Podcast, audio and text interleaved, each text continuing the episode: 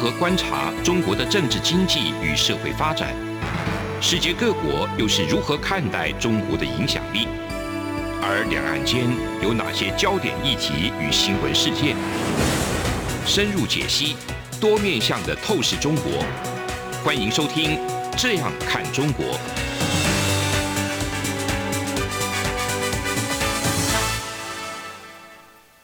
各位听众您好，我是主持人张振林。您现在收听的是中央广播电台《这样看中国》节目，张正霖时间。那今天节目我们要谈的一个主题是中国战狼外交那一种狼子野心啊，结果现在看起来好像四处为敌啊，四四处树敌，跟全世界为敌这样的一个氛围跟状态之下，我们先从最近的一个特别的事件谈起啊，就斐济。两边外交官那个有一些肢体冲突的一个部分。那我们今天很高兴请到两位两岸的一个专家哈，一位是吴建中吴老师哈，那另外一位是陈文甲陈老师。好，我先请教一下建中哈，斐济这个事件其实就是在这个十月八号的时候，就是说台湾呢这边在当地的一个旅馆举办一个呃庆祝我们双十国庆的一个酒会，在这个场合里头呢，那。中国的那个使馆就有两个人闯进来哈，不请自来哈，就没有邀请你。那这里人这也是台湾的一个场子，但是中国的使馆的人员闯进来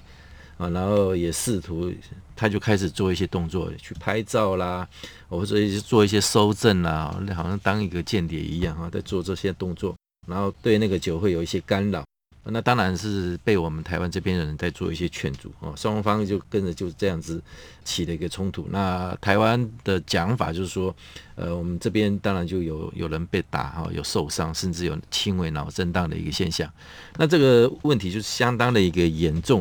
基本上人家一般来讲说，外交人员，外交人员就是动口不动手的，嗯哦，那你要打仗呢，找军人去打仗。那外交人员当然就是。做一些这个比较和缓的一些那个外交策略，或者说怎么样的一个攻防等等哈，那这也是一个相当程度在最近几年以来啊，就是说中国的外交就变成大家都在界定所谓的战狼式的外交，也就是说中国就是一定要你听我的，我讲了算哦，所以就变成说好像整个全世界都以中国为中心的在在运行一样，但这这个事实上不是这样子哈。那所以他们这样的一个状态就很容易在国际社会引起一些反弹啊。那当然对台湾啊，你说台湾人民也好了，对这种很粗鲁、很粗俗的那种暴行来讲的话，也绝对无法容忍啊。甚至国内的不分朝野也是对这一次事件有相当程度谴责跟抗议了哈。是说，所以这个中国的战狼外交，那个建中，你是来怎么来看它的一个脉络，还有它的一个影响的一个部分？其实我们过去对中共的这种外交官的一个印象是比较严谨、嗯、比较保守。嗯，但自从这个中国外交部的这些发言人，嗯、呃，包含像赵立坚啊、像耿爽这一些人开始掌握发言权之后，嗯、我们看到整个的中共的这些外交官员好像变了一个样。嗯哼，那这个不晓得是因为疫情的影响，还是他们这种所谓的外交新常态的一个出现。他们要改弦易辙。嗯，那我们看到中共大使馆人员没有礼貌地冲入台湾庆祝中华民国台湾的国庆的时候，嗯，在现场爆发冲突的是事件。那事后我们看到中共不仅没有认错，还反而反咬我们一口，说这个这是互殴，或者是台湾先动手的。对，那其实我们会知道，就是说这个中华民国的这个外交是非常的。在中共的压力之下，其实都是必须要争取最多的一个伙伴的一个关系。这一次的这个斐济这个国家里面，这个中共的大使馆打人的一个情况，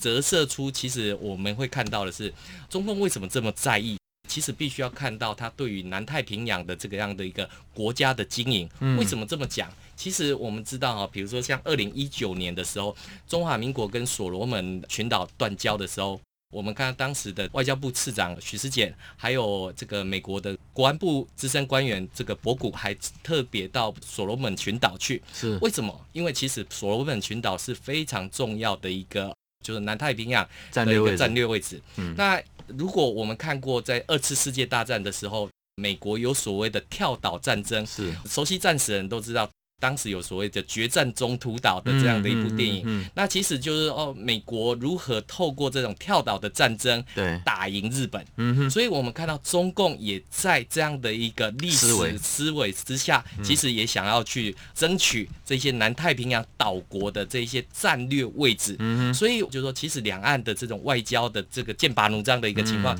就是因为这一些战略位置的一个重要性。所以我们当然不能因为斐济远。那为什么台湾要去经营这样的一个邦交？因为它的战略位置，连美国都认为是非常重要的一个部分。对，包含像比如说像所罗门群岛，它就刚好在纽西兰跟澳洲形成一个三角的一个三角三角的一个地带，所以它是一个非常重要的枢纽，它是一个非常重要的战略位置。嗯、所以中共不会平白无故去做这样的一个事情。嗯，那所以我们会看到，就是说。为了拉拢这些邦交国的这些友谊，我们看到中华民国在外交上面的处境里面，不能讲说忍辱负重，但是也是负重前行的一个情况。所以你会看到，就是说在这样的一个思维之下，中共还不断的去打压中华民国的这种外交空间，因为我们看到，就是说主要几个大国，包含像美国也好，像欧洲也好，在这一次中美贸易战之后。其实对于中共的这一些外交的作为，开始有了一些重新的评估，所以中共能够着手的跟着力的，就开始往这一些。比如说像非洲的朋友啊，或者是像南太平洋的这些岛国，甚至于东南亚国家来进行拉拢的一个策略。因为我们知道，像之前中华人民共和国还没进入联合国的时候，其实他也是透过拉拢这一些非洲的朋友，让他能够进入到联合国去。所以我们会看到这种外交的一个部分里面，当然这种是被形容成所谓的战狼外交。可是我其实仔细的看的话，其实是一种流氓外交的一个情况。这已经不是像有人说像疯狗外交、疯狗浪一样。为什么？因为我们看到他们的发言人或者他们的大使馆，基本上都是用言语来攻击，而不是用理论或者是解释的一个方式来进行。甚至于我们看到他在面对国际社会的这些指责的时候，然后还不断的推卸责任。甚至于宣称要用这种经济制裁的方式来对这些所在国形成这样的一个压力，所以我们会看到，就是说中共的这种战狼外交里面，其实它的外交素养已经不存在。是。那我们也看到了，是台湾国际空间的一个就努力，其实是需要国人更多的支持。所以我们看到这一次在斐济，我们的外交官被殴打的一个情况的时候。不分朝野，嗯，一起来谴责中共的这样的一个做法。其实我觉得这个是在中共锐实力入侵之下，是蛮好的一个，就是国内的一个集体反应。是，那所以我觉得就是说，在此刻更要重视我们台湾的外交空间的不足的一个情况。嗯，透过这一次台湾防疫非常成功，要更努力来争取这些国际空间以及国际朋友的这样的一个支持。嗯，其实这个。中国的外交这个策略哈的改变，应该是从这个习近平上台没多久以后就开始慢慢的有一些那个风向啦，或者说他那个作风的一种改变。他们其实现在很明确的一个方向，就是说他们想要的一个东西，就是所谓的鹰派的那些抬头，就是说以战止战。啊，就是说，不断的他在外交上面，他们也是说，只要不符合他们所谓的中国或者中共的一个利利益的话，他马上就是说用激烈的言论要去逼迫你，或者说来挑战你，哦，来来刺激你。那不是像以前传统的外交官，他会动之以情，啊，来跟你讲道理，然后来跟你谈那个法律、国际关系，要谈这个东西。现在走了这一套，是就所谓的被界定为所谓的战狼外交，就是这样的一个意涵。那但是这样的一个东西，其实反而是造成一些国际社会的一个反感嘛。就像我稍早讲的嘛，现在中国他们以为说全世界以他们以中国为中心在运转一样，哦，或者说全世界是听中国讲什么在运转一样，啊，事实上不是这样子。哦，所以这个部分其实我觉得那个文甲兄，你来谈一下。因为你在日本也有一些经验哦，跟这些中国的外交官，或者或者说你有观察到他们的一些所谓的战狼外交的一些运作，或者他们的一些具体的一些那个面目是什么？那跟我们分享一下。我想呢，刚刚这个提到的呢，战狼外交，其实早在三十几年我在日本学习的时候呢，中共的这个使馆就对我们留学生呢采取非常这个强硬的手段。嗯哼，反正呢。只要我们有参加国庆的呢，他就会去来跟我们用言语，不管是这个劝告也好，或是警告也好，嗯，所以我就想想到这个战狼外交呢，这是其实其来有志，对，好，其来有自。只是呢，我在想，其实之前呢，我记得二三十年前，那时候是邓小平时代呢，嗯、那时候其实他是讲的是韬光养晦。嗯，这个他为什么韬光养晦呢？是因为邓小平在这个苏东坡的时候呢，这个冷战结束，这个社会主义阵营倒塌之后呢，他审时度势，渡过难关的一种策略跟谋略。嗯嗯。所以呢，他意思说要这个所谓的收敛锋芒，不使他外露的意思。是。然后所以当成是外交方针来指导中国的这个外交。嗯。但是呢。在邓小平去世之后，无论他的这个实力，尤其他加入 WTO 之后呢，而在二零一零年呢，显而易见呢，他就是超过日本，变成世界第二大的经济强国。嗯哼。所以呢，他这时候感觉得志得意满。嗯。来分析这个战狼式的外交呢，我想它是源自于他的自信心的膨胀。嗯哼。好，我们都知道呢，这个自信大过能力。现在是大国了。对，自信大过能力。对，然后勇敢出于无知。嗯，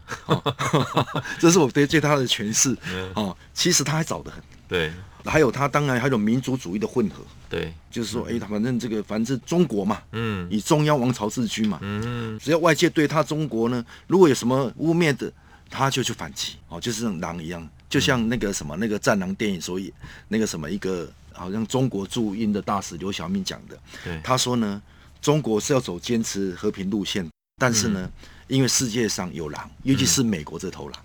嗯、所以中国需要战狼来捍卫国家尊严。好、哦，这这我想是以所以以狼以狼以狼制狼哦，所以变成是这个，所以他们呢，就是用这种语言呢来来捍卫国家的尊严，然后给国际社会呢，就是显示，哎，我们中国是不好欺负的。是，对。那当然这个。表演给当然也给国内看嘛，看就是获得民众的这个什么强国外交啊，或者是大国外交等等这些。嗯，除此之外呢，当然也就会受到民众的欢迎，他们就会有意识的就去迎合民众的口味。嗯哼，哦，那当然很快的就被这个民主主义的情绪所绑架。是，然后呢，它是另外一个原因，就是习近平他的需要。嗯，为什么？因为他是现在是一人一党专政，安内优先。对对，安内优先。然后这个。包括疫情啊，包括经济啊，嗯，哦，包括内部的矛盾啊，然后民意又不满的情况之下呢，嗯，当然习近平又要抓住民族主义这个救命稻草，对，不断给民众呢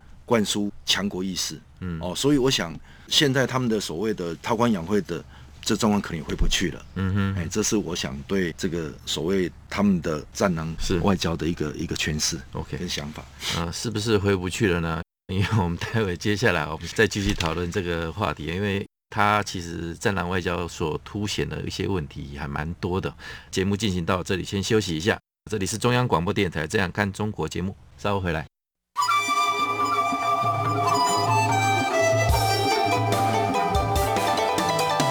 无限的爱向全世界传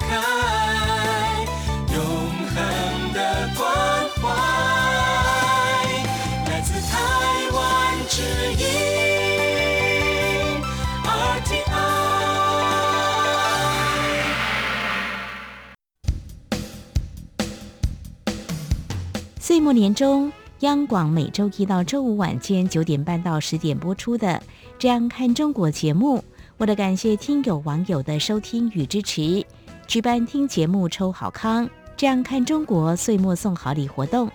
只要写下一百字以内收听《这样看中国》节目的感想，并附上您的姓名、地址与联络电话，在十一月十五号前寄到活动电子邮件信箱二零二零 at。R t i 打 o r g 打 t w 或二零二零零二零三 news at gmail dot com 就有机会抽中央广今年度的 QSL 卡一套和故宫文创书签等好礼。特别的好礼送给特别的你，活动将抽出三名幸运听众朋友，欢迎踊跃参加。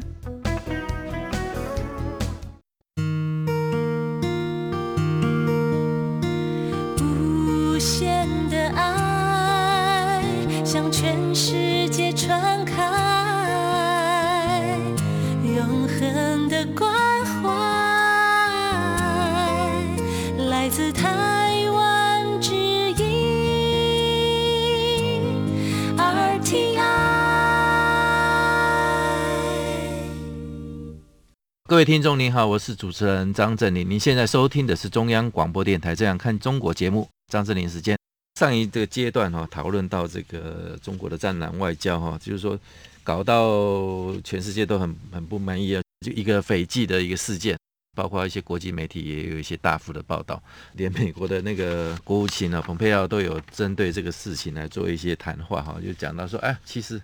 中国的外交官哈，这种不当的行为其实已经不是第一次了，就是如刚刚那个文甲兄有提到，在日本的经验你也看过很多哈，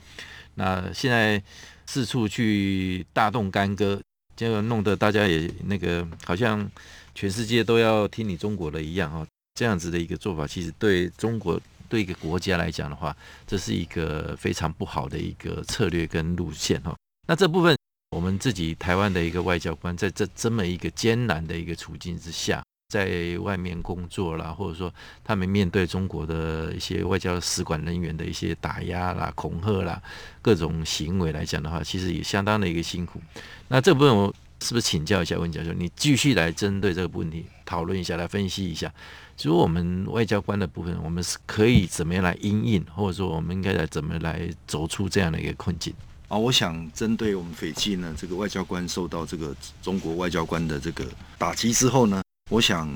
首先呢，也代表我个人呢，或是说国家呢，为这个斐济这些工作人员表达慰问，还有这个鼓励。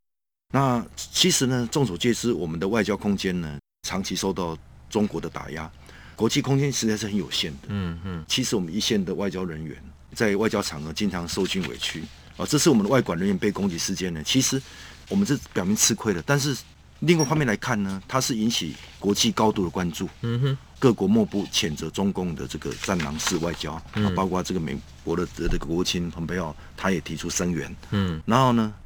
这原本的国际上其实对这个中国隐瞒新冠肺炎呢，导致全世界遭殃呢，已经多所不满。加上美国现在对中国的政策采取修正主义，对中国呢利用全球对其鼓励开放政策呢，然后却趁机在全球呢，进行他的政经的势力的扩张，还有他的这掠夺感到不满，嗯，所以呢，也呼吁了自由联盟国家一起来对抗这个中国。是，所以呢，我想这种事情呢，其实对台湾是或许从表面上是一种危机，其实也是一种转机。嗯，哦，应该我们应该善尽利用现在当前呢这国际环境对中国不满的时候呢，嗯、我们应该。提升我们的，已经提升我们的国际能见度，嗯、然后呢，应该要去更加积极争取友邦国际主要的国家对我们的支持。嗯哼，所以呢，我想首先呢，应该是我们要结合美国当前对中国的政策，嗯，然后呢，还有印太战略的轨迹，嗯，来强化呢跟美国啊、日本啊、印度、澳洲，嗯，跟所谓的东协。的一个实质关系，新的策略联盟，对对，新的策略联盟，嗯，包括他们就是来积极支持呼应所谓的印太战略。其实有很多你说国际现有既有的一些国际组织来讲，然后因为长期运作下来，或者说它的一个根深蒂固的一个状况，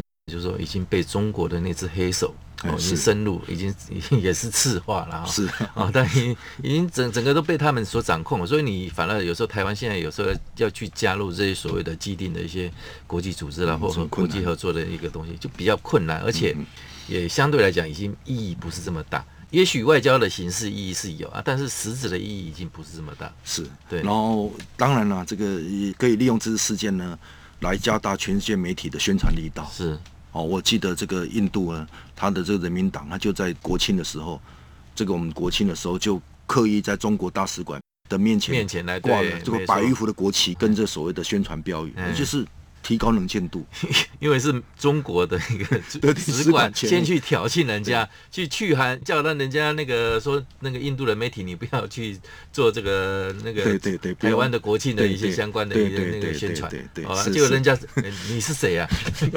对，管我管到这么样，管到大海管那么多啊！而且这印度人民党不是小党，他现在是这国会的多数党，是啊，哦，他能做这种事，可见对对中国不满，也对我们的支持，没错没错。好，那除此之外呢，我们。我们也应该积极来宣宣扬我国在这个新冠肺炎的这个防疫成效，嗯，哦，并跟各国交流合作，嗯，哦，那在强化在非传统安全威胁上呢的努力，对，那这样子我觉得呢，使世界对台湾的努力的贡献的刮目相看，嗯，然后开拓我们的国际活动空间，嗯，然后最后我当然还是要对外交人员保持肯定与鼓励啊，OK，哦，感谢他们。在国际上为台湾做的一切。好，呃，文甲兄对我们的外交人员也是相当的一个肯定跟那个鼓励了哈。那最近还有一个很重要的一些外交事件啊，就是说美国跟中国之间的一个外交战的一个延伸。那从之前的一个使馆的关闭哈，那两边的一个像美国驻中国大使到现在旧的人选离开，有新的人选到现在也还没有做一些派任啊。就等于是两国已经形同那个没有外交关系一样的那种状态啊，这相当特殊也罕见啊。那最近还有一个新的一个一个状态，就是说美国国务卿蓬佩奥跟美国的教育部长哈，就是说两个人共同具名发了一个公开信给美国各级的一个学校，内容是引述国务院教育和文化事务局的一个审查，表示说中国的那个孔子学院哦。实际上，目前他们其实是在为中国政府做一个重要的一个宣传工具。那他们是用一个文化交流跟教导中文做一个伪装。那其实他们是在做一些教育界要发挥影响力，而且是这个还会对老师做一些进行一些审查等等哦，不能对中国有一些批判的一些言行等等。那这部分很清楚哦，这个等于是延续这个八月十三号。国务院就公告华盛顿特区孔子学院美国中心列为中华人民共和国的外国使团之后，那这个时候要把其他的一个孔子学院也要做关闭的一个动作。那这个部分当然中国也是跳脚跳起来，讲了一些很漂亮的话。那事实上，美国跟中国在这个孔子学院这个部分的一个角力，建中这边是怎么样的一个观察？大陆官方的这种跟民间的落差是蛮大的。是。那美国国务卿蓬佩奥他他宣布这个要求，在美国的孔子学院必须要在年底之前。全部关门。是，那我们看到大陆官方是一片批评的声浪，嗯，但是我们看到大陆的这些民间的部分哈，特别是小粉红，这是拍手叫好，嗯，这个觉得这个不要去教美国人讲汉语，哦，最好是把这一些钱省下来的，嗯，可以回去偏乡教这些小朋友，给他们一些资源的一个情况。那那是小粉红不知道他们要做什么样的动作吧？是，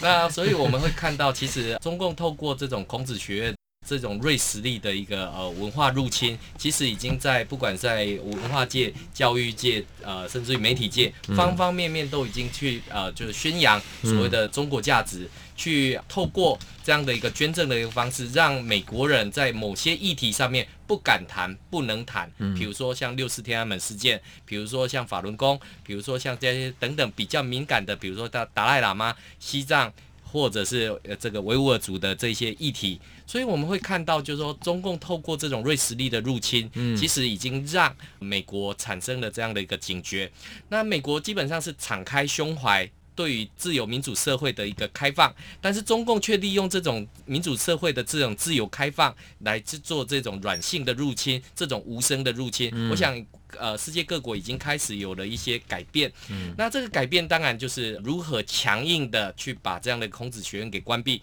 其实我们看到，蓬佩奥宣称在年底要关掉所有的孔子学院。其实我们会看到，诶。中共一定在想，诶，为什么民主国家一个国务卿就可以宣布要关掉？是是这样，孔子学院的一个部分。嗯，那当然我们会看到，就是说这近几年来，这个美国人的这种不管是防中的意识，或者是反中的意识，不断的去抬头。嗯，在美国的总统辩论会里面，其实都有谈到所谓的中共的这样的一个议题，到底是中共造成美国人的失业，还是中共造成这个美国人的这样的一个死伤？其实我们会看到，就是说这几年来里面中共的这种入侵之后，所以现在美国把这个孔子学院定位成这种所谓的外交使团。对，所以你必须要来的人，你必须要去登记。嗯，那所以我们看到过去里面中共可以透过很多种渠道，把一些人士，比如说解放军的人士啊，或者是这些科学家，都辗转的就进入到美国的这样的一个潜伏在里面了。在里面，嗯，透过跟各大学的合作里面，把这些机敏的资料全部回传回去中国大。大陆在做，其实在做情报，其实都在做情报的工作。嗯、那我们也看到，就是说这些部门基本上，我们看到这个 FBI 都已经有所掌握。所以我们看到美国把不管是这个休斯顿使领馆，把它定位成这个间谍窝。嗯，所以你会看到，就是说美国大概是比台湾这个反应稍微慢了一点点。嗯、其实台湾长久以来早就已经有预警了，早就已经预警了。那也把这样的经验跟世界各国分享。只是说过去里面这个。个中共的精力或者他的一个金钱的威力，其实是蛮庞大的一个情况。嗯、那这种免费的捐助。其实对很多大学的财政基本上是可以减轻他的一个负担的一个情况，对，所以你会看到就是说这种免费的其实才是最贵的。毒苹果啊，对啊，所以我们会看到，当然美国现在乐于啊，就是把这样的一个事情把它公诸台面化。对，那当然我们也必须要看到的是，中共到底有没有在反省这件事？是，其实我们看到是没有反省，他一直觉得说这个全世界在围堵他，在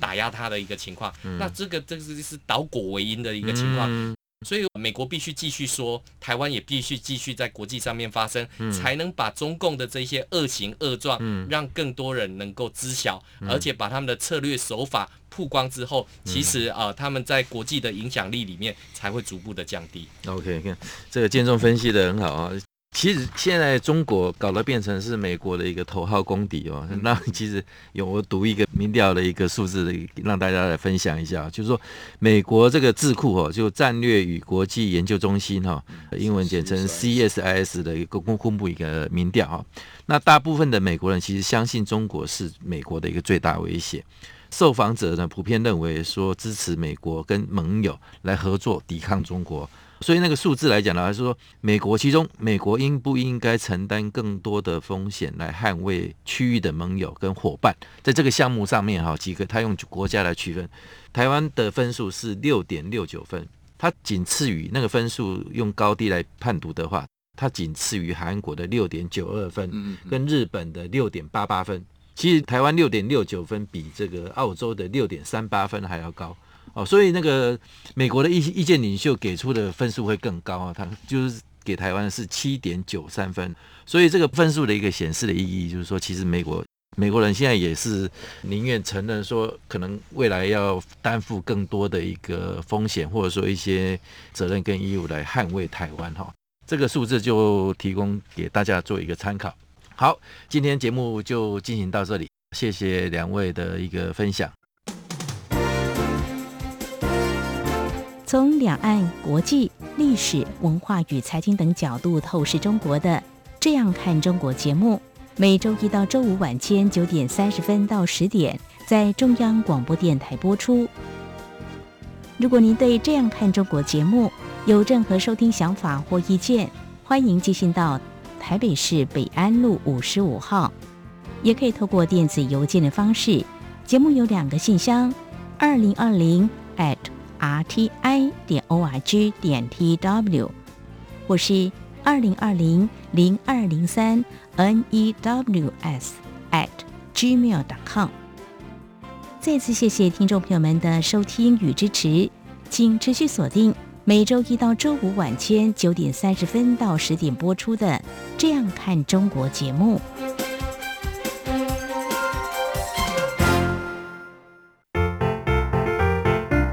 各位听众朋友，央广 RTI 正在进行意见调查，我们每一季都会准备特别的小礼物，抽签赠送给参加的听友。您可以上 RTI 官网 triple w 点 rti 点 org 点 tw 填写问卷，或是现在就拿起纸笔，把以下四题的答案写下来寄给我们。准备好了吗？第一题，您使用什么平台收听或收看央广的节目？第二题，您最喜欢的央广华语节目是哪些？最多可以写三个。第三题，从一颗星到五颗星，您会给央广华语节目几颗星的总体评价？第四题，您对央广华语节目有哪些建议？只要完整回答上面的四个题目，就可能得到精美赠品。请您把答案寄到台湾。一一一九九台北邮局第一二三至一九九号信箱，或是使用电子邮件寄到 audience 零一 a u d i e n c e 零一 at r t i 点 o r g 点 t w，并留下您的姓名、性别、年龄、国籍就可以喽。央广等待您的来信。